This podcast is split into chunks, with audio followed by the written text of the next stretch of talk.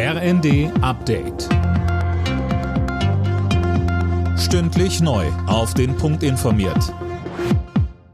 Ich bin Gisa Weber. Guten Abend.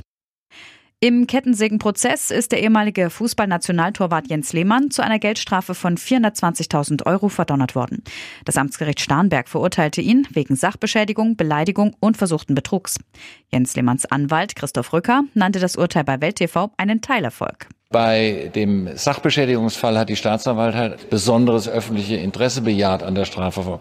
Das sehe ich nicht, wenn man sich so geeinigt hat, wie die Herren sich geeinigt haben, dass Herr Winkelmann 60.000 Euro bekommen hat und damit der Frieden wieder eingekehrt war. Der Schaden selbst waren 1500 Euro.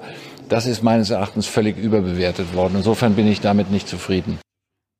Jens Lehmann hatte unter anderem die Garage seines Nachbarn mit einer Kettensäge demoliert.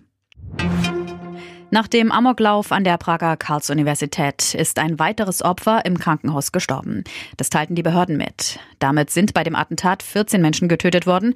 Der Attentäter hatte sich selbst umgebracht. Das Motiv des Täters ist weiter unklar.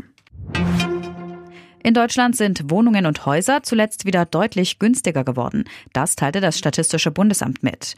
Mehr von Tom Husse. Zwischen Juli und September sind die Preise im Schnitt um rund 10 Prozent im Vergleich zum Vorjahreszeitraum gesunken. Das war der stärkste Rückgang seit mehr als 20 Jahren. Damit setzt sich ein Trend fort, der sich bereits seit einiger Zeit immer deutlicher abzeichnet, sowohl auf dem Land als auch in der Stadt. Aber wegen der gestiegenen Zinsen können sich trotzdem nur wenige einen Haus- oder Wohnungskauf leisten. Hausärzte raten dazu, vor dem Weihnachtsbesuch bei Corona-Symptomen einen Schnelltest zu machen. Verbandschef Bayer sagte dem Redaktionsnetzwerk Deutschland, schwere Verläufe seien zwar die Ausnahme, doch bei alten oder vorerkrankten Menschen könne eine Corona-Infektion deutlich heftiger verlaufen.